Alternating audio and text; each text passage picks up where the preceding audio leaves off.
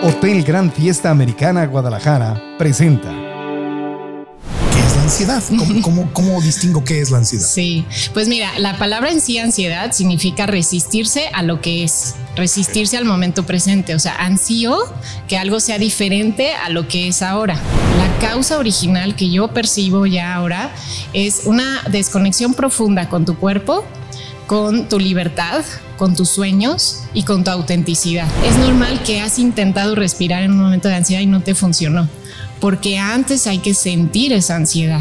Y que sientas ansiedad no significa que estás enfermo. No. O sea, a todos nos puede dar la ansiedad. Sí, o sea, realmente va por niveles, ¿no? Pero todos, todos podemos experimentar ansiedad en algún momento. Todos tenemos miedo y es la emoción debajo de la ansiedad. Uno de los grandes vicios de nuestra mente, de la vocecita en nuestra mente, es estar piense y piense y piense y analice y analice y preocuparte. Me va, es que si me pasa esto y si me pasa lo otro. Y nos armamos unas películas de terror eh, horribles, pero aparte compulsivas. No dejamos y eso provoca una cantidad de ansiedad enorme que le afecta al planeta entero. De hecho, un estudio realizado en Canadá, en más de 55 países, dice que de la pandemia para acá subieron cuatro veces los casos mundiales de ansiedad. Así que hoy respiren porque hay soluciones, respiren porque si lo que quieres hacer es desintoxicar tu mente y dejar de pensar tanto en forma compulsiva y alejarte de las posibilidades de la ansiedad o disminuir tus niveles de ansiedad, hoy tenemos a un angelito que viene del cielo a hablarnos justamente de esto, la psicóloga Fabiola Cuevas que vino desde Cuernavaca hasta Guadalajara, Jalisco por estar con nosotros en el podcast. Así que este es el episodio 232 desde el Hotel Gran Fiesta Americana aquí en Guadalajara en Tierras Tapatías. Comenzamos. El podcast de Marco Antonio Regil es una producción de RGL Entertainment y todos sus derechos están reservados.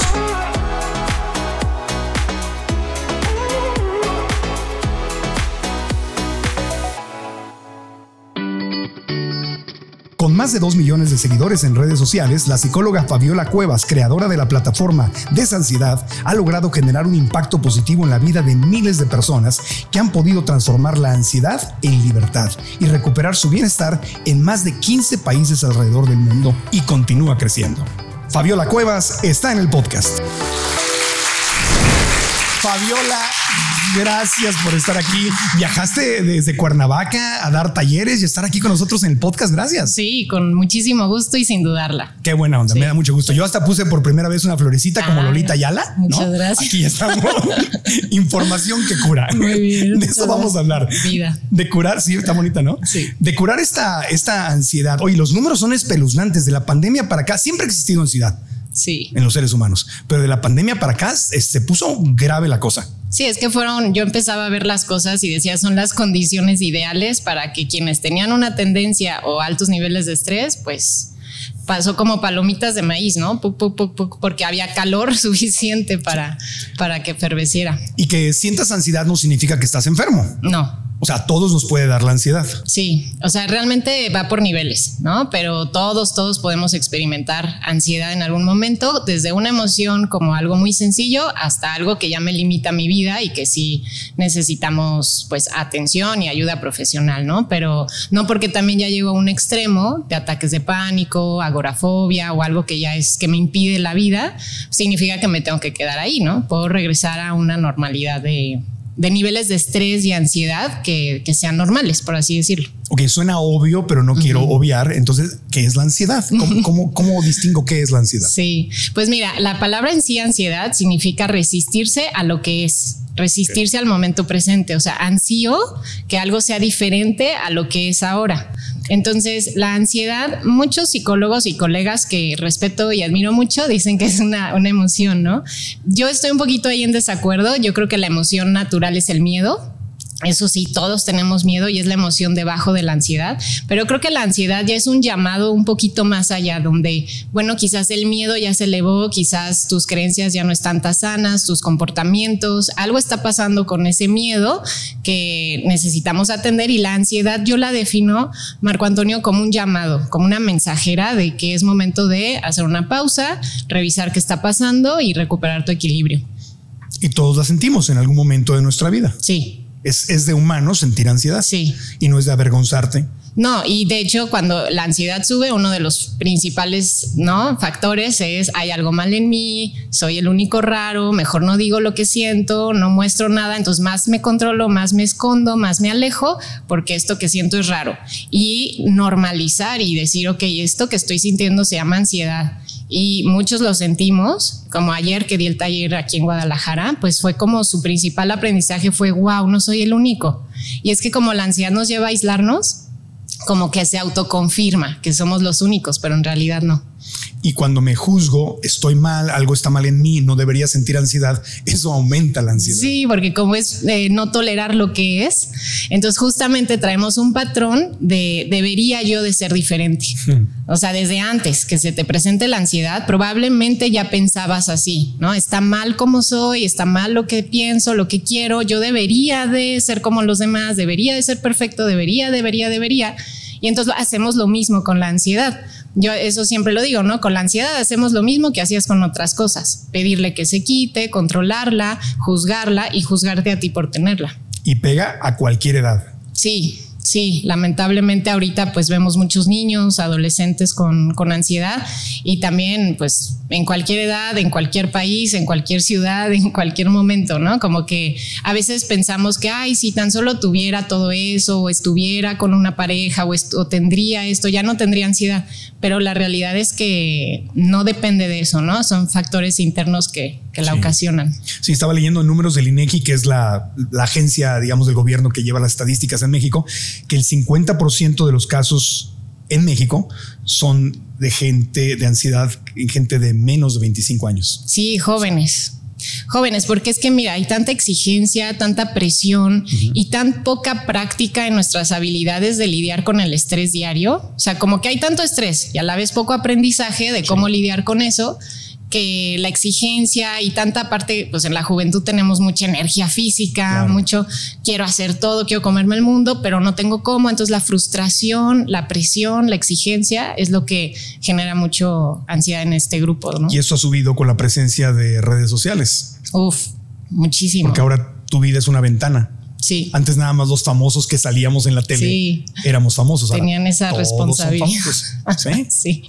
Es el estrés de ser alguien conocido y de que lo que digas te lo puedan criticar o te puedan hacer bullying público, etcétera. Eso ha influenciado también, ¿no? Exacto. O sea, eso que antes era en pequeños círculos de yo debería de ser perfecto, ahora es ante el mundo. ¿No? Y si hago algo que no está bien, es como una oportunidad, una ventana para que te digan. Y si no sabemos lidiar con la crítica, o más bien tenemos una gran necesidad de pertenecer, que todos lo tenemos, pero hay quienes la tenemos un poquito más. Entonces, si yo tengo una gran necesidad de pertenecer y percibo que estoy en peligro de ser rechazado, criticado, juzgado, pues enciendo mi alerta, mi amígdala dice estoy en peligro, como si estuviera en una isla aislado de, de la gente, ¿no? Sí. Fíjate, los números en Estados Unidos y en México coinciden. Ansiedad leve, el 30% de la gente, ansiedad leve en Estados Unidos y México. Me imagino que debe ser igual en el mundo, leve, pero ya ansiedad más fuerte, casi el 20% de los adultos en México, Estados Unidos. 264 millones de personas en el mundo identificadas con ansiedad. Imagínate los que no han dicho, no han ido a pedir ayuda. O es lo que te iba a decir, diciendo que la ansiedad es algo que escondemos y callamos, pues yo sí lo multiplicaba como por dos. Échale tus estadísticas. Lo digo para que es como en los talleres, muchas veces le digo a la gente, a ver, ¿quién tiene este problema? A ver, levante la mano. Y, les, les, digo, volteen a ver. Y hay como un alivio. Sí. De saber que, hay, que no estás solo, no estás sola.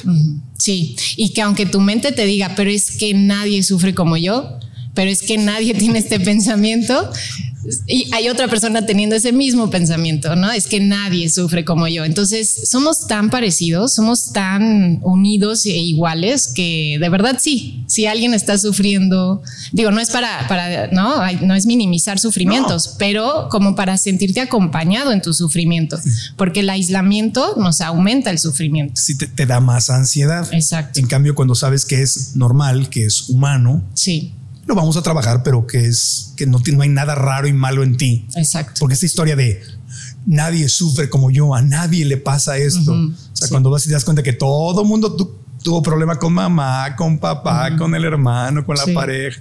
Es, ah, ok, eso es parte del juego de la vida. Exacto, exacto. Y estoy aprendiendo. Ahora, ¿qué me quiere venir a enseñar la ansiedad? ¿no? Que ese es, ese es el truco. A ver, la ansiedad no es una injusticia que te está pasando, no es algo que se te contagió, que llegó de la nada, es la consecuencia de que algo está pasando que necesitamos aprender, ¿no? ¿Y cuál es el origen? Entonces, ¿qué es lo que nos causa a nivel bajito o a nivel alto la ansiedad? Yo hoy, después de todos estos años, Marco Antonio, creo que la palabra clave es desconexión. La causa original que yo percibo ya ahora es una desconexión profunda con tu cuerpo, con tu libertad, con tus sueños y con tu autenticidad. Y una desconexión con tus necesidades básicas, primarias, desde cómo cuidar mi cuerpo, tus necesidades emocionales y tus necesidades espirituales o trascendentales. Creo que la desconexión es lo que nos deja en esa sensación de angustia, de algo no está bien, no, no, no siento de dónde agarrarme. Es muy fácil que me, me sienta miedo por cualquier cosa porque estoy desvinculado de mi cuerpo, de mis emociones, de mi mente, de los demás y del entorno. Y nos desvinculamos porque el trauma, las emociones fuertes se viven en el cuerpo, no son agradables y decimos, ¡pup! Ahí me voy, me voy a la mente, me voy al futuro, me voy a los pensamientos. Entonces, creo que la causa original es esa desconexión, pero bueno, oficialmente la causa es eh, un desequilibrio ¿no? en nuestro sistema nervioso ocasionado por mucho estrés acumulado, emociones reprimidas, necesidades no cubiertas y traumas de nuestra infancia. Y ahí es donde entra el tema del famoso adormecimiento. Exacto. Donde mm, estoy sintiendo en mi mente, en mi cuerpo, este estrés, esta ansiedad, y como no sé manejarla y me da miedo, entonces me, me escapo hacia afuera. En vez de ir hacia adentro, me escapo y me puedo adormecer viendo telenovelas, partidos de fútbol, este, reventándome en, fiestas, Y con alcohol o drogas o con chismes o con, cualquier cosa que me saque de aquí para evitar sentir, ¿no? Es, Totalmente. Comer compulsivamente, apuestas, compras compulsivas, eh, relaciones de pareja compulsivas, sexo compulsivo, sexo compulsivo cualquier cosa que hacemos ya como con esa, si no lo tengo no puedo estar, ¿no? Eh, bien o tranquilo porque me encuentro conmigo no sé entonces sentirme y por eso es que buscamos ese adormecimiento y porque además también es algo súper interesante que nuestro sistema nervioso, el que recorre todo nuestro cuerpo, opta también a veces por congelarnos. O sea, hace una evaluación de, ¿ahorita puedo atacar? No. ¿Ahorita puedo huir? No. Entonces me congelo. ¿Y por qué? Porque si eres niño, por ejemplo, ¿no? Y estás en una situación difícil, pues no puedes atacar a tu papá, quizás lo intentaste y te fue peor no puedes huir de tu casa. Entonces el sistema nervioso dice, mira, congélate. No sentimos, no sentimos ese dolor, te fugas a la mente y listo. Entonces traemos sistemas nerviosos adormecidos y congelados porque fue lo mejor que pudo hacer en el momento. Y cuando empieza a despertar y empezamos a sentir, como ahorita siento un cosquillo en mi piel, si yo le tuviera miedo, sería como, no, ¿qué está pasando? ¿No? Alerta, uh, uh, pero no, en realidad es mi cuerpo está despertando porque ya estás a salvo ya no estás en esa situación de peligro, un trauma, un evento, ¿no? Ahorita muchos sistemas nerviosos están despertando después de la pandemia. O sea, en la pandemia mucha gente pues tuvo que optar por congelarse, adormecerse, subió obesidad, subió alcoholismo, subió todo lo que nos adormece, subió. Y ahorita que ya no está el peligro, el cuerpo empieza a despertar y no sé qué hacer con esto que siento. Me da miedo lo que siento. Entonces va por ahí un poquito como el, el por qué estamos adormecidos y buscamos adormecernos más. No es nuestra culpa, ¿no? Esta parte de no te juzgues si comes compulsivamente, si apuestas o compras. Más bien es la forma que estás, has aprendido a lidiar con el estrés y con la ansiedad. Y es normal esto que ahorita que lo decías, sabes, yo como sintiéndome, eh, yo estoy sintiendo ahorita como una ansiedad de algo que no está pasando, que fue el aislamiento. Durante el aislamiento, obviamente lo sobreviví, dije que era lo mejor, que era una gran lección y lo tomé bien y me, enfoqué en mi trabajo y en las cosas que amaba, pero no sentí dolor del aislamiento, pero ahorita lo siento.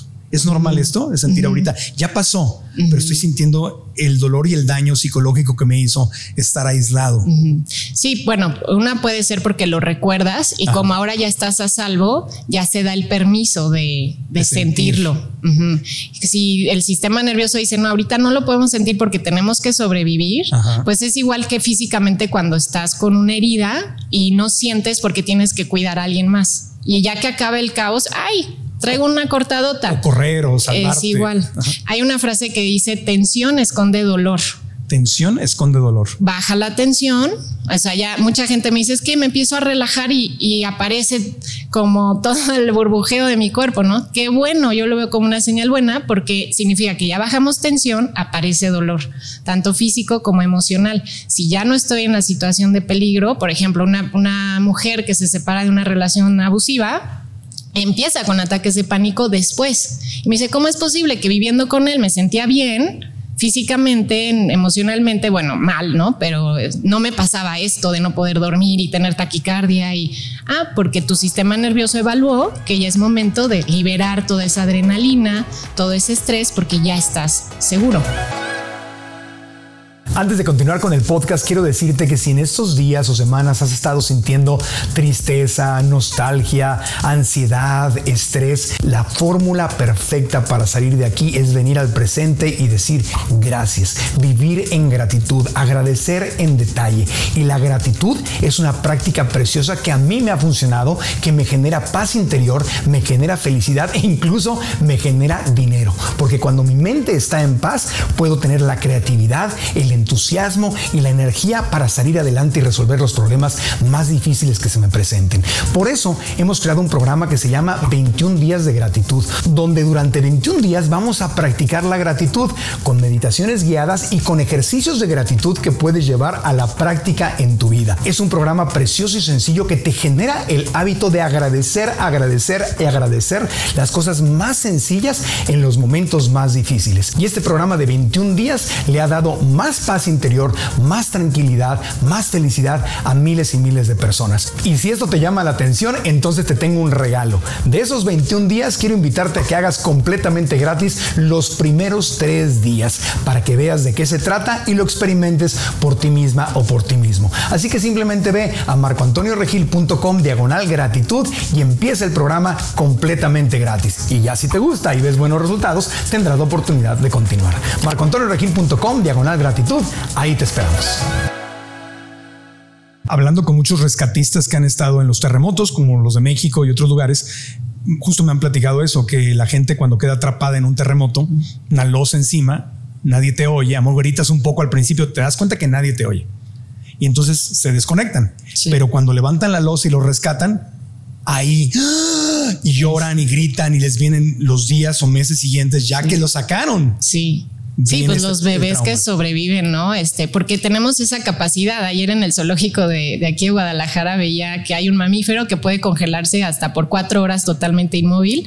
No me acuerdo ahorita el nombre, pero tenemos esa misma capacidad como mamíferos de congelarnos, este, adormecernos y ya que percibimos, y esto es muy inconsciente, que ya estoy medio a salvo, entonces regresa el sistema nervioso a temblar, sudar, sacudirse, llorar, ¿no? Y, ahí, ¿qué hacemos normalmente? No, me voy a controlar no debo de llorar, no debo de temblar, no debo de nada. Entonces no le dejamos a la sabiduría ancestral de 400 millones de años que tiene este sistema nervioso de sabiduría, no le dejamos que haga su trabajo porque no lo conocemos, no, no confiamos en él. Pero a lo que yo me dedico es justamente como abogar, ¿no? Por nuestro sistema nervioso de eso que estás sintiendo, esa taquicardia no es algo que viene a hacerte daño, es que estás liberando toda la adrenalina que por alguna razón ahorita ya puedes liberar. Es como el vapor del agua hirviendo que tiene que salir. Exacto. O sea, entonces reprimirlo va a explotar. Sí. Te pones como hoy express. Sí. sí. Pero el tema es dejar que se libere. Pasa también cuando viene el fallecimiento de una persona. Eh, que quienes hemos perdido a alguien nos hemos dado cuenta que lo más fácil es la primera semana, porque está la familia contigo, lloras, lo sacas, se abrazan, pero luego todo el mundo se regresa a su vida y tú te quedas solo. y empieza, ahí viene la ansiedad y el dolor y el llanto y ya como que no es muy cool que sigas llorando. Sí, ya no es tan lógico. No, no hay, hay, de hecho una expectativa de que ya cálmate, ya, ahí es un angelito, está en el cielo contigo, ya, ya, porque también la misma gente no puede manejar tú, o sea, ni tú manejas. Exacto. A ti te dan ansiedad tus emociones y a la gente también le dan ansiedad tus emociones, ¿no? Súper importante que digas eso porque mucha gente sufre mucho de por qué no me entiende, por qué no me, no, por qué no me dejan ser o por qué no me ayudan. Bueno, porque lo que tú estás sintiendo le comunica al otro que hay algún tipo de peligro. El otro tampoco sabe qué hacer con la sensación de peligro en su cuerpo y entonces te quiere controlar a ti porque eso es lo que hacemos, controlar o pretendemos hacer, ¿no? Que es una ilusión, la ilusión del control. Entonces, pretendemos controlar al otro porque me inquieta. Yo no quiero sentir esto. Entonces tú contrólate para que yo no sienta esto, ¿no? Y qué increíble sería un mundo, ¿no, Marco Antonio? Donde nos dejáramos sentir y vente para acá, si yo también, qué miedo y qué feo y qué tristeza y vamos a sentir la tristeza juntos, la empatía, el vínculo que se genera ahí. Eso da un shot de oxitocina, relajación, amplía corazón, todo, y nos relajaría. Pero querer incluso decirle, respira para que te calmes, no funciona. ¿No? Y todos los que tengan ansiedad, levanten la mano en su casa para que sepan que es, normal que has intentado respirar en un momento de ansiedad y no te funcionó porque antes hay que sentir esa ansiedad, permitirla, darle un poco de flujo, movimiento, expresión, llorar, temblar, sacudir sudar, lo que te pida tu cuerpo en ese momento y ahora sí ya puedo después respirar. Lo primero que hay que hacer es sentir. Sí. Pero nos da miedo sentir. Sí. Porque nuestro instinto de supervivencia es controlar, no sentir para sobrevivir. A lo mejor sirvió en el momento, ¿verdad? En el momento que estás pasando la mordida del perro, estás atrapado en la losa, en el terremoto, se te acaba de morir un familiar, te acaban de correr el trabajo, te, te acabas de divorciar. O sea, ese control de sirve temporalmente. Sí, totalmente. Sí, y nos sirvió también cuando éramos cavernícolas. ¿No? O sea, cuando éramos cavernícolas, ponerte a llorar por algo, pues era este sinónimo de no voy a sobrevivir. Debilidad. Ajá, debilidad, ¿no? Me aíslan del grupo. Entonces, recordemos que traemos un cerebro y sistema nervioso bastante formado y parecido al del cavernícola, pero ahora se trata de conocerlo y decir, ok, al principio es normal que estoy en shock, que estoy adormecido, que no siento, poco a poco voy a ir confiando que lo que siento es no es peligroso, que sentir no es peligroso. Y ah, yo como lo ejemplifico es que imaginemos que la sensación es una puerta de entrada, que está fea, está horrible esa puerta, da miedo. Pero una vez que traspasas esa puerta y entras a tu cuerpo, vas a encontrar otros caminos de relajación, de bienestar. Pero si le sigo dando la vuelta a la puerta porque está fea, pues ya muchos lo sabemos, el camino es infinito, ¿no? Y, y la salida es a través. Es a través. Es hacia adentro, no es hacia afuera. Exacto. Y quieres salirte del problema, quieres salirte de la emoción. Estás, estás yéndote al lado equivocado. Tienes que pasar, trabajar, pero obviamente eso no nos lo enseñan en la escuela. No. Ni en la casa. Ni en la casa a menos que seamos hijos tuyos. y tampoco lo estoy logrando. no. Es difícil, o sea, es, difícil. Sí, es como, es como ir en contra de ese instinto de no, pero esto que siento, quítamelo rápido, ¿no? ¿Qué hago para dejar de tenerlo? Entonces sí hay que tener conciencia de que es un esfuerzo, es un esfuerzo de decir, mi instinto me pide ahorita tomarme medio helado, correr y echarme, no sé, algo para que se me quite. Ajá pero voy a sentarme a un sillón, abrir mis brazos y dejar que esta sensación se exprese en mi cuerpo. Y lo increíble, Marco Antonio, es que de ahí encontramos la fortaleza, la valentía de decir, puedo ir a Timbuktu, puedo ir a una presentación que me estresa, puedo hacer lo que sea porque yo sé estar con mi cuerpo. Sí. Ah, híjole, se me olvidaron las gotitas, se me olvidó no sé qué, no está mi psicólogo que me ayude en el momento, no está mi pareja. Entonces vamos creando dependencias cuando buscamos la salida afuera. Pero cuando entramos en nuestro cuerpo y descubrimos que sí fuiste capaz de navegar esas olas, horribles, pero que después te llevaron a una playa hermosa, entonces ya cada vez tomas más y más confianza y te da libertad de estar contigo, que eso es creo que pues uno de los mensajes de la ansiedad, ¿no? Cómo, cómo volver a sentirme a salvo conmigo y en mi cuerpo. O sea, permitirme sentir lo que estoy sintiendo. Sí. Y eso no significa de hecho se va más rápido. De hecho, cuando te permite sentir y respiras, o sea, no, no, una, no una técnica de respiración, sino simplemente, ah, ok, venga, tristeza, dolor, eh, depresión, venga, a ver, ¿qué estoy sintiendo? Y, nada más simplemente conscientemente te permites respirar para que no estés atrapando. Sí. Entonces se disuelve. No, el problema no se disuelve, pero el dolor va cambiando, ¿no? Sí, va, exacto, porque toda la emoción, ¿qué significa emoción? Energía en movimiento, emoción. Entonces, si le doy ese movimiento en mi cuerpo, se va a transformar en otra cosa. Por eso yo propongo que transformemos la ansiedad en libertad. No la queramos quitar, controlar, no transformémosla a partir de sentirla. Y entonces, como dices, en, la empiezo a sentir y sí quizás experimento un pico, porque ya le estoy poniendo atención, entonces mi percepción es que aumenta, ¿no? Y eso es normal. Va a haber un clímax importante que lo sientas para que tu cerebro, una, una, zona que se llama corteza prefrontal, diga, ah, tenemos taquicardia, déjame me encargo, voy a segregar aquí estas sustancias y voy a hacer estos movimientos para relajarla. Pero la relajación no es pegadita al sentir. Vamos a sentir, va a haber un clímax ¿no? De, intensidad. Luego va a haber como una sensación de querer liberar algo. Puede ser temblor, puede ser, ah, puede ser que me sacudo, puede ser que lloro o que camino. O sea, como que necesita haber una liberación de tensión, un movimiento y entonces ahí ya entro a la relajación y a la respiración. Y es muy natural, muy intuitivo. Claro, entonces el tema de la respiración no es respiro para calmarme, no, no, no, nada más respiro para sentir, para, sentir. para aflojar justamente. Sí. Porque si no respiro, me pongo tenso y no permito. Pero puedes sentir la tensión también. Claro, entonces si, me siento tenso y siento que no estoy respirando, entonces, ah, a ver, pues venga. Sí. Es nada más soltar. Sí. Confiar. Sí. Y quitarnos ese chip de exigencia de lo tengo que hacer bien, tengo que respirar bien, tengo que lograr relajarme. No, a ver, el objetivo es reconectarte sentir y vincularte con lo que está pasando en ese momento presente, porque si ansiedad es resistirme y negar el presente, ¿qué vamos a hacer? Pues darme el clavado. ¿Está horrible? Sí, pero me doy ese clavado. Sí, y ahí está la diferencia enorme. Me encanta lo que estás diciendo porque es verdad. Yo por ahí, por ahí también he escuchado algunos queridos compañeritos que dicen, sientes ansiedad, haz este ejercicio, inhala seis segundos y exhala seis segundos. digo, no, nada que ver. Es nada más notar tu respiración.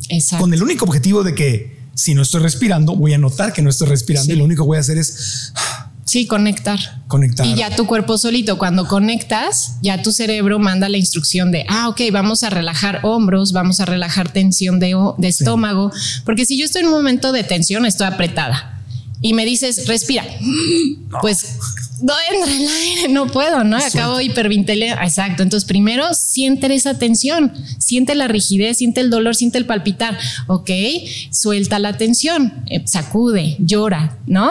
Ah, ya se abrió el espacio, ahora sí, relaja pancita, vamos a, ahora sí, es muy buena la técnica de inhalar, retener, exhalar más de lo que inhalas, háganlo, pero no para controlar, no para quitar, sino para conectarte con tu cuerpo. el primer paso es notar la respiración, como quiera que esté, acelerada, lenta, es nada más notar. Sí, y una buena noticia es que nuestro sistema nervioso se llama autónomo porque él solito, tú no tienes que decirle, manda la proteína G24 al intestino en este momento para segregarse, no, o sea, no tenemos que enfocarnos en, imagínate qué caos sería, ¿no? El, el sistema nervioso autónomo se encarga de regular tu respiración. No me acuerdo dónde dejé las llaves cuando mandando la, proteína. Exacto, imagínate.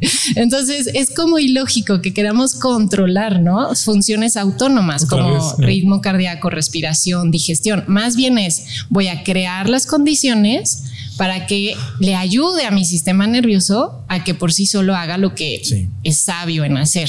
Sí. A mí, ¿sabes qué me funciona a veces? Cuando siento tensión, entonces noto lo que tú dices, no, a ver, alto, ¿qué estoy sintiendo? Wow, estoy sintiendo tensión en mi cuerpo. En vez de decir, sal tensión de este cuerpo, lo que hago es tensarme más. Agarro y digo, ok, venga, y aprieto el cuerpo así, le hago así, lo hago así pues esa es una súper técnica. Es una técnica. entonces, pero es natural. Entonces ya aprietas, aprietas, aprietas. ¿Y qué sigue de eso? Soltar. Pero entonces en vez de reprimir ese, esa tensión, pues digo, ven, venga pues. Sí, y justo en mi tratamiento que propongo es antes de que empecemos a ver cómo le vamos a hacer, dos días no vas a hacer nada por cambiarlo y hasta lo vas a exagerar un poquito, que es lo que estás haciendo. O sea, justo tenso, lo exagero un poquito, como que me dejo ir con eso. ¿No? Lo vivo. ¿Qué, qué, qué es esto que estoy viviendo? ¿No? Me fusiono con eso y entonces eso me escupe.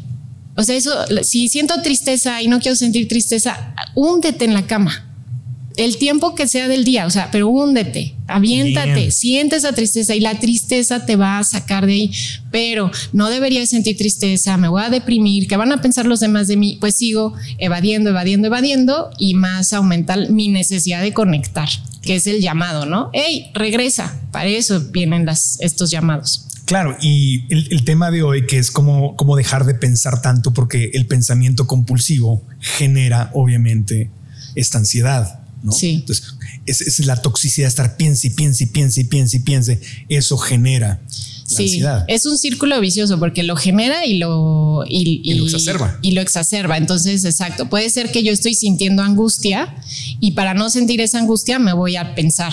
Y ahora ese pensar me aumenta la angustia, pero como no la siento y no la quiero sentir, sigo pensando.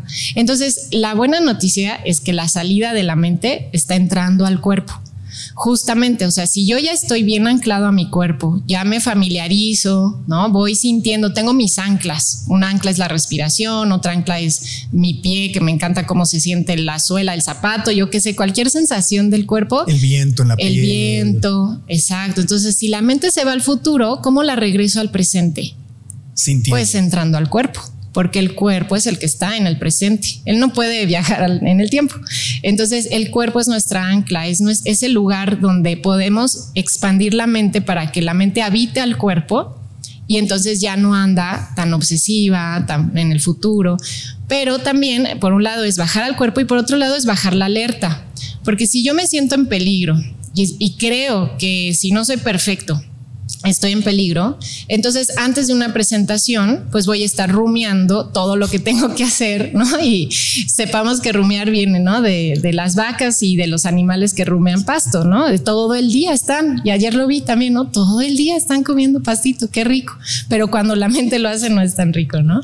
Y tenemos que enseñarles a, a, nuestra mente, enseñarle también es lo mismo, ¿eh? No luchar con tu mente, no pensar, mi mente está en mi contra, que es otra cosa que a mí no me late mucho de de, a veces lo que se dice allá afuera de tu mente es tu enemiga y tienes que aprender a dominarla. Es como, a ver, no, mi mente funciona para hacerme sobrevivir.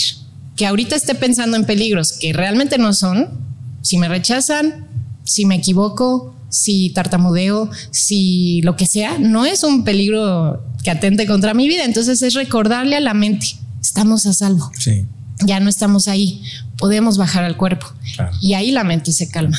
Sí, el peligro no es la mente, es la historia que te está contando o que le permites a la mente que te esté contando. que aprendió o que está tratando de, procesar. Eh, la mente es como una caja de procesamiento. ¿Viste algo que te impactó? No, alguien me decía una vez, ¿crees que me esté afectando que vemos películas de miedo todos los fines de semana en mi casa y que por eso tengo pesadillas? Pues mira, tu mente se encarga de procesar, es como una digestión. Si algo te cae mal, que comes algo pesado, tu, tu digestión lo va a procesar. La mente procesa lo que vemos, lo que escuchamos, lo que nos dicen y lo que las emociones intensas que vivimos y lo procesa con las pesadillas o en los sueños y con los pensamientos. O sea, esos pensamientos obsesivos es un intento de la mente de, procesar algo que te impactó, que no has procesado. Entonces, si lo vemos de esa forma, la mente te, da la pauta. Si yo estoy obsesionada con un pensamiento o algo, digo, ah, a ver, pues, ¿qué traigo de por ahí? ¿No? El Gran Fiesta Americana Guadalajara combina historia, elegancia y comodidad. Es uno de los mejores hoteles cerca del Country Club en Guadalajara. Todas las habitaciones y suites están llenas de detalles que ofrecen una estancia placentera, pudiendo admirar la espectacularidad de la ciudad desde tu suite y relajándote después de un día explorando la Perla Tapatía. La experiencia comienza desde el momento en que llegas. La hospitalidad y el servicio de excelencia que te brindan son cercanos, exclusivos y te harán sentir único y especial en cada momento. Todo está dispuesto para ti. Haz lo tuyo a la hora que desees. Disfruta de una estancia excepcional en el Hotel Gran Fiesta Americana Guadalajara. Para más información y reservaciones, visita www.granfiestaamericana.com.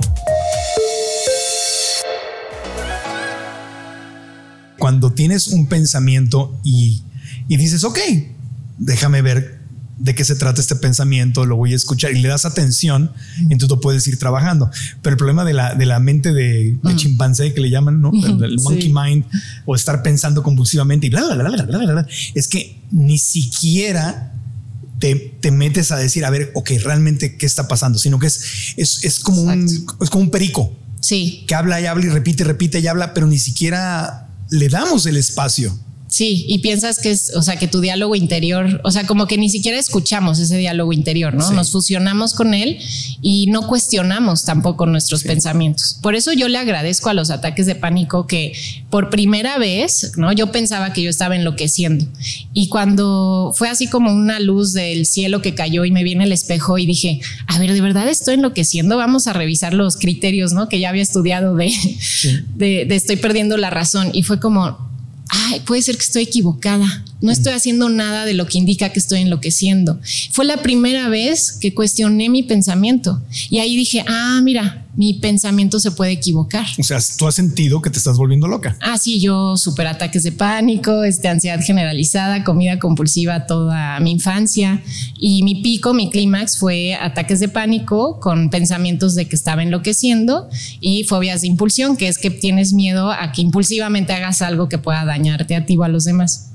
Entonces yo estaba ahí como tratando de hablar conmigo frente al espejo. Y fue que tuve ese, ese insight, ¿no? Ese, como así lo siento, que se me abrió el cielo. Y dije, quizás estoy equivocada, puede ser que no estoy enloqueciendo y pum, de ahí empezó mi recuperación. Empecé a hacer lo contrario a lo que mi mente me decía, a cuestionar casi todos mis pensamientos y escribí todas mis creencias, que eran como cinco hojas de creencias, y me quedé con una de todas esas creencias que estaban equivocadas, ¿no? ¿Cuál te quedaste? Pues que vine a disfrutar. ¿no? O sea, que, vine a disfrutar la vida. Y porque mis otras eran, tengo que ser, ¿no? Tengo que salvar al mundo, tengo que ser la hija perfecta, tengo, nunca debo de hacer enojar a nadie más, etcétera, etcétera, ¿no? Calladita te ves Calladita, yo era la alumna perfecta, ¿no? O sea, siempre como ese complacer siempre trabajando en fundaciones, dando, dando, dando, pero llena de ataques de pánico. Entonces, pues cambié, bueno, más que cambié, dejé de creer en todas esas ideas aprendidas que en su momento me sirvieron para sobrevivir. Y es, un punto muy importante, que mi mente lo diga no significa que es verdad. Sí, exacto. Y animarnos a, cuestionarlo sin caer en un debate eterno, ¿no? Porque a veces también podemos, la misma ansiedad nos lleva a, no hay una respuesta absoluta. Pues bueno, podemos llegar también a vivir con la incertidumbre. No tengo por qué tener respuestas absolutas. Esa es otra, no tengo que saberlo todo. No tengo que controlarlo ni saberlo. Porque aparte eso te da una curiosidad muy, muy bella, muy espiritual, de hecho. Que decir, oye, no lo sé todo, no lo entiendo todo.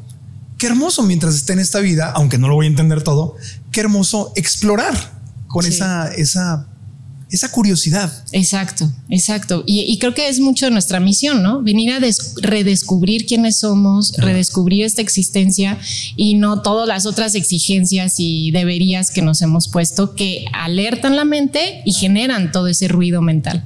Fíjate, eh, eh, qué, interesante porque si yo voy a un lugar en mi mente, que hay un lugar en la mente de todos, la mía, yo hablo de la mía, que dice, yo lo sé todo, y así debe ser la vida, porque lo sé todo. Porque si lo sé todo, entonces tengo la verdad. La verdad. Y todo tiene que ser como mi verdad lo indica. Desde ahí, yendo al, ejemplo de sentir mi cuerpo, lo que siento es tensión, rigor, tensión, estrés, presión. Tengo que convertir a todos a que vivan. Wow.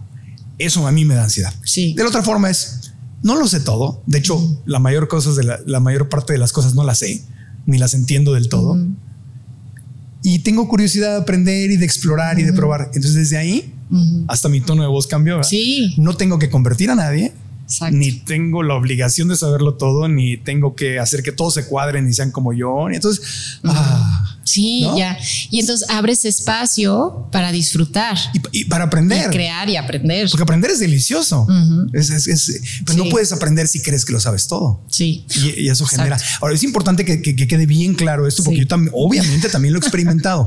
Cuando yo he sentido que me voy a volver loco, que han sido muchas ocasiones en mi vida y a veces muy seguido, es cuando entro en lo que tú estabas describiendo, este pensamiento compulsivo que no para, no siento a mi cuerpo y estoy pensando y empiezo a tener me pasó hace una semana, estaba en la montaña, en mi van aventurera esa que tengo, y de repente eh, medio desperté, medio dormido, y, como estoy en una van así medio encerrado, dije, tengo 52 años, no tengo hijos, no tengo esposa, este, y si me, y si me rompo una pierna y no puedo trabajar, y, quién me va a mantener, y yo, mi mamá, y fue un ataque de pánico así de, me estoy haciendo viejo, y quién sabe quién me va a cuidar. Y me acuerdo que, qué bueno que ya he estudiado, si no me levanto un cabezazo ahí, ¿no? Pero una horrible. Y, fue eso, fue ese pensamiento convulsivo. Entonces dije, es un pensamiento, es un pensamiento, es, un, es, una idea, no es verdad. Me levanté, me salí de la van a jalar aire, a ver la montaña, ¿no? Sí. Pero es eh, cuando, cuando, me meto en ese pensamiento compulsivo, es que me viene la ansiedad, no viene de la nada Viene del pensamiento compulsivo. Ahí está el peligro, porque en una de esas te puedes suicidar, puedes tener un accidente manejando, puedes insultar a alguien. Se cometen graves errores cuando estamos viviendo en esa ansiedad. Cuando le creemos a cuando ese le creemos a la mente. Sí, y ahí, ahí yo, yo, te llevaría un pasito más allá, ¿no? El pensamiento sí te generó ese ataque de pánico, pero quizás el pensamiento vino por una emoción que estaba ahí subyacente de me siento solo de una, una sensación, exacto, que a la vez es un pensamiento. El pensamiento crea una emoción y la emoción crea otro pensamiento y... Exacto, exacto. Sí, entonces todo está interconectado, ¿no? O sea, porque también no me gustaría como echarle toda la culpa al, lindo pensamiento que viene a protegerte, pero es como el pensamiento está cumpliendo la función de ayudarte a entender algo que estaba pasando en ti en esa mañana. O sea, en ti estaba pasando algo pues obvio, estaba, estaba, solo en la montaña, estaba aislado, entonces es muy bonita la naturaleza y aislarte, pero también saca emociones. Sí, te, reencuentra contigo y entonces empieza a brotar todo y, y, es importante que sepamos que cuando se activa esta alerta emocional, se activa también la parte del cerebro que quiere intelectualizar lo que está pasando, entenderlo.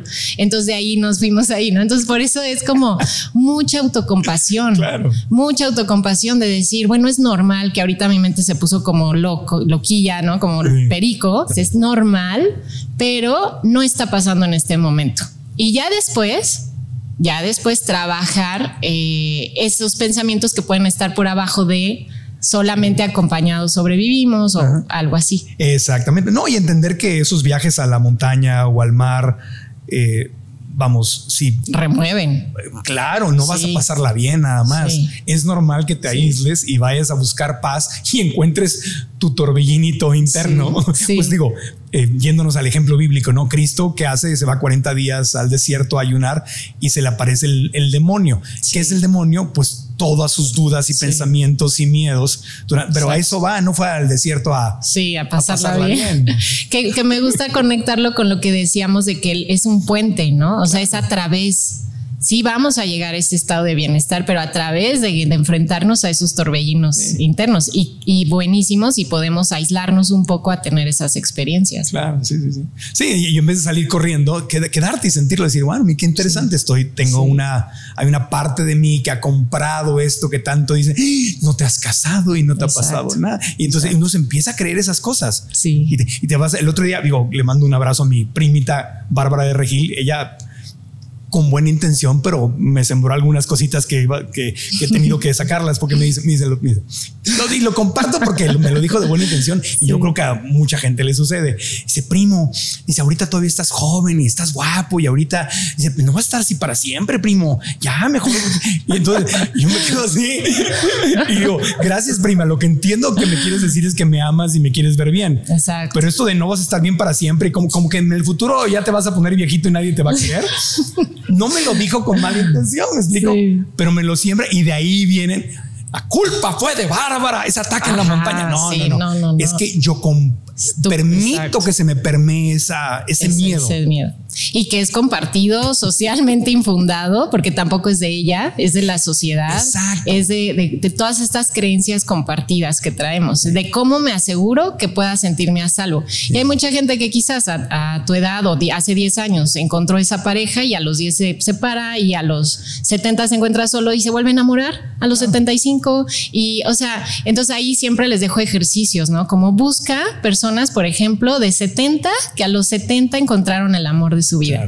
Busca a alguien de 85 que vive solo y feliz. Busca, busca la contraparte, ¿no? De no, así no es, porque cuando absolutizamos la realidad y solo así voy a poder y, queremos encajonar, ahí es que nos entra la ansiedad directita. Sí, es una película de terror. Sí. Si no encuentras a alguien ahorita o si lo que sea. Sí. Eh, te, vas a estar solo, entonces te pintan una película y te lo pueden decir con todo el amor del mundo, porque lo que te están diciendo es, oye, desde mi punto de vista me preocupa. Sí. No me, da ansiedad que, ¿no? Y, te lo pueden decir con amor, pero el mensaje puede no ser el. sí. Y son proyecciones, ¿no? o sea, Son, proyecciones que yo, cada quien trae sus creencias y las vamos proyectando en los demás. Ah, por eso te casaste, para no estar sola. pues no sé, pero son, son este. yo le presenté al novio, así que ah. al, No, no, pero claro, pues, si tengo miedo, te lo voy a proyectar a ti. No, y me pasa todo el tiempo en, en los mensajes. Es que mi prima me dijo que me podía pasar eso o le pasó eso. Entonces, como tenemos estas neuronas espejo, que, que, es lo que le pasa al otro, me puede pasar a mí, eh, o lo que me está pasando a mí, no quiero que le pase al otro, nos la vivimos, nos la vivimos compartiéndonos nuestros miedos, creencias, y nosotros por eso hay que tener muy claro como, bueno, esa es su creencia, esta es la mía, ¿no? Y constantemente estarnos autodefiniendo. Te voy a hacer una pregunta que me hacen muy seguido eh, y creo, creo que y me encanta que, la hagan, por eso te la voy a hacer yo a ti. ¿Cómo distinguir? Porque dijiste algo muy importante, no hay que satanizar el pensamiento. Oye, pues que no voy a pensar, voy a ser un sonso que no piensa. No, no estamos hablando de eso.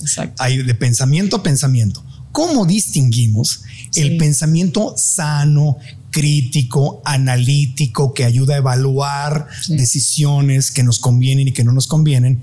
Versus el pensamiento compulsivo que nos sabotea nuestros sueños, nos destruye y nos da ansiedad. Sí, totalmente. Para mí la conclusión que he llegado es que uno está basado en hechos y el otro en interpretaciones. Y los hechos son los que estamos encontrando en el presente. Entonces yo llegué como a esa, quizás es un poco extremista, ¿no? De lo único que puedo tener de certeza es lo que está pasando en este preciso momento y, con eso me quedo. Ahora, tengo un problema que quiero resolver, me siento a pensar, me siento a, analizar y si ya hice mi limpieza de creencias, ¿no? Si yo, o yo tengo claro como hay ciertos parámetros que la terapia cognitivo nos da. Entonces, si tu pensamiento es extremista, todo o nada, siempre, nunca, todos, nadie está en un error. No va de acuerdo con la realidad porque no, no todos los hombres de 70 años que viven solos son infelices. no. Entonces, ah, ok, no es verdad. Y luego busco en la realidad y lo compruebo. Entonces, la buena noticia es que tenemos estos parámetros. Hay otro que es el pensamiento del debería, otro el simplemente la adivinación de futuro, adivinación del pensamiento. Seguramente ya está pensando que yo dije esto por lo que sea. Estoy en un error. Y sabes qué hice por un año casi?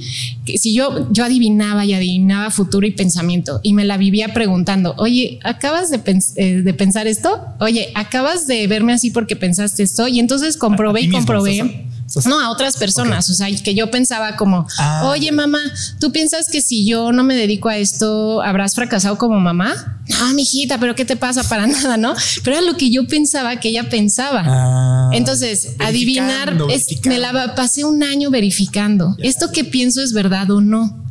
¿Está basado en hechos o no? ¿Está magnificado? ¿Está culpabilizando? Culpabilizar es distorsión no, existen culpas, porque como vamos en una causa-consecuencia constante y la realidad la creamos entre todos, no, no, nadie es culpable. Entonces. creciste los domingos por mi culpa, por mi culpa. Pues exacto, es un esfuerzo. Por eso les digo que es un esfuerzo de cambiar estas creencias y patrones. Pero si ya tenemos conocimiento de esos errores de pensamiento, que son como 12, debería, culpa, magnificar, todo, nada, eh, generalizar, ¿no? Ah, un hombre me fue infiel, todos los hombres son infieles, ¿no? Estoy generalizando. Eh, razonamiento emocional, me siento en peligro, debo de estar en peligro No, eso es un razonamiento emocional. Entonces, si ya activamos la vocecita, no la vocecita, el oído, ¿no? De, ah, esto es un diálogo interno. Y ya tengo mis filtros de, a ver, está magnificando, está en el futuro, me está culpabilizando. Es un error. Es un, er, es un pensamiento equivocado. ¿Cuál es la realidad? Y regresas a la realidad a través del cuerpo. Y todo esto que nos estás diciendo responde al título de este, de este podcast, de cómo detener o, manejar el pensamiento compulsivo. Sí. ¿no? cómo dejar de pensar tanto y, reducir esta, esta ansiedad. Entonces, es el es el verdadero. Pare de sufrir en este instante, porque el sufrimiento viene de ahí, estar pensando una cantidad de babosadas. Sí. Que, en el momento que las piensas no se ven como babosadas. No, y por eso, monstruos. ¿sabes qué me ha faltado decirles que es súper importante? Hay que sacar esos pensamientos, escribirlos, hablarlos, incluso a veces cantarlos o ponerles una voz de, de alguien que te cae bien y a ver si, por ejemplo, no, este, vas a fracasar si haces eso. A ver, imagínate que eso se lo dice tu abuelita que amas mucho y se lo dice a ella misma pensarías que está en un buen pensamiento. Entonces hay como truquitos para sacar el pensamiento así como verlo, ¿no? Y, ya poderlo entonces sí cuestionar, analizarlo y después regresar al cuerpo. Pero en el momento que se encuentren con la lluvia de pensamientos, no vamos a llegar a ninguna conclusión, no vamos a cuestionar, no vamos a cambiar nuestra creencia. Ahí vamos a decir, estoy en pensamientos que me hacen sentir mal, bajo a sentir ese malestar conecto cuerpo, conecto con naturaleza, que fue lo que hiciste, grounding, orientarte en un espacio es buenísimo, conecto con otra persona si la tengo cerca y ya luego te sientas con hoja y papel a cuestionar esos pensamientos. No, no puedo, no quiero decir arreglar, no, no puedo sanar lo que no puedo ver. Totalmente. Tengo que verlo primero para poderlo sanar. Sí, sí. Y sacar esos pensamientos nos permite también quitarles el poder, porque si la ansiedad nos lleva al aislamiento y al silencio, y si yo tengo un pensamiento horrible, que créanme que hice un, post, ¿no? Así de estos son los pensamientos más feos que me han dicho la gente que cree que nunca nadie más los tiene, pero como yo escucho a varios tenerlos, pues te lo digo, ¿no? Estos pensamientos son horribles, sí, pero son compartidos y si no los decimos, les damos fuerza. Sí, y eso es lo más peligroso, porque una cosa es que yo tengo un pensamiento, digamos un pensamiento tóxico, un destructivo, ¿no? Pero, y voy y verifico afuera y veo que no, que no es necesariamente real. Pero el problema es cuando voy afuera y todo mundo está metido en ese mismo acuerdo destructivo tóxico. Sí, y sí, por eso creo que el proceso de sanar de la ansiedad sí implica de repente poner límites a círculos sociales donde se refuerzan esas ideas, vincularte desde el amor, pero no seguir comprando, ¿no? Como todas estas creencias. Qué buena onda que estás con nosotros. ¿Te gustó la conversación? Sí. Le damos un aplauso a Fabiola con todo cariño. Gracias. Gracias, gracias. ¿En dónde te encuentra la gente que te quiere seguir y quiere aprender más de ti? Sí, desansiedad.com por todos lados, desansiedad Instagram, Facebook, YouTube, donde busques, ahí estamos, Spotify también. Y ahí está el ah, curso en línea. sí, sí. Luego te invito para que nos platiques tu experiencia del bosque. Sí, mi experiencia del bosque. de la montaña. Tengo varias. bueno, la que hablamos hoy. Gracias de todo corazón. Amigos, ya saben, estar en YouTube, like al video, suscríbanse al canal si no lo han hecho, activen la campanita para notificaciones, nos ayuda muchísimo que lo hagan porque eso activa el algoritmo de YouTube que hace que más gente nos vea, le aparece más el video para que eso se haga viral, eso nos sirve mucho. También compartan la liga, eh, compartan en sus redes sociales para que más gente lo escuche. Si están en Spotify, Apple Podcast o cualquiera de las aplicaciones de podcast, también suscríbanse y una reseña con cinco estrellas nos ayuda mucho. Así que recomienden el podcast y si les gustó este episodio, les recomendamos también el número 136 que aparece en algún lugar aquí en YouTube que se llama Cómo saber si tengo depresión con el doctor César Velasco. Va muy alineado con ese tema. Gracias de todo corazón. Nos vemos y nos escuchamos la próxima. Aprendamos juntos. Aplauso para Fabiola.